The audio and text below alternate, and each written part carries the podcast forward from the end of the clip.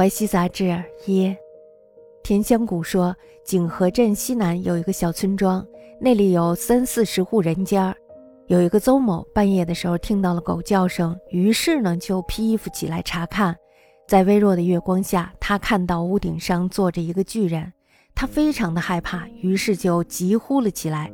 这时呢，邻里就全部都出来查看。再稍微仔细看，那个坐着的怪人。原来是自家养的牛，昂首蹲坐在房上，谁也不知道他是怎么上去的。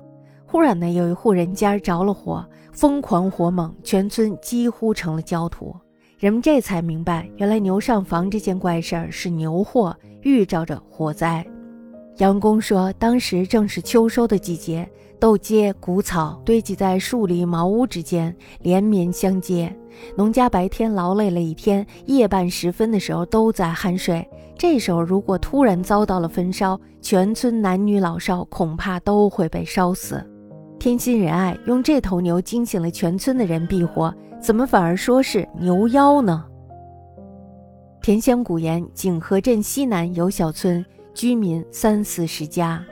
有邹某者，半夜闻犬声，披衣出室，微月之下，见屋上有巨人坐，骇极惊呼，邻里并出，稍稍审地，乃所处牛昂首而蹲，不知其何以上也。顷刻宣传，男妇皆来看异事。忽一家火起，焰猛疯狂，河村几尽为焦土，乃知此为牛祸，召回路也。杨公曰。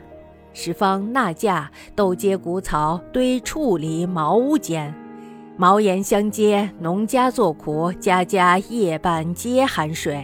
兔儿遭焚，则此村无教类矣。天心仁爱，以此牛惊世梦醒也，何反以为妖哉？